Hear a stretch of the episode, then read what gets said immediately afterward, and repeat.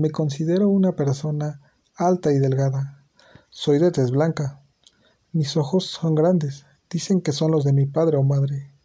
Bueno, realmente dicen que me parezco más a mi padre. Sus facciones y las mías son muy idénticas. Mis cejas y pestañas son pobladas y ligeras, un tanto oscuras. Mis labios gruesos, mi boca mediana.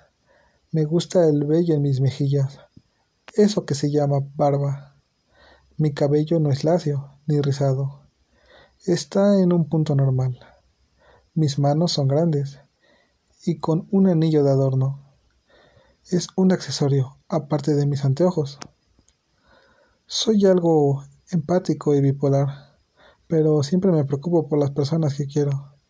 Mis sentimientos se inclinan para ayudar más a personas mayores y a los animales. Sí, soy un tanto impaciente, pero detallista a morir.